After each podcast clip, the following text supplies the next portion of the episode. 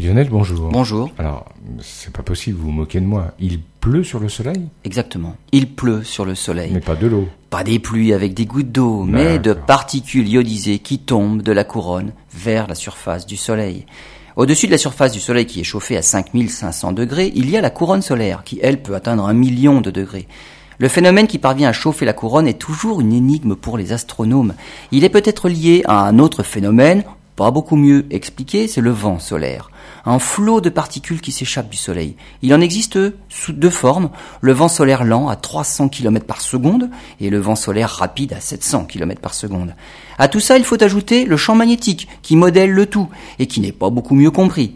Les astronomes sont à la recherche des pluies, ces fameuses pluies coronales, pour peut-être avoir une partie de l'explication à tous ces phénomènes. Et ils viennent enfin d'en observer, dans des structures finalement beaucoup plus petites que celles qu'ils étaient en train de surveiller, mais en vain. Des pluies coronales locales qui pourraient expliquer que la couronne serait chauffée de manière très localisée, elle aussi, et qui serait également à l'origine du vent solaire lent.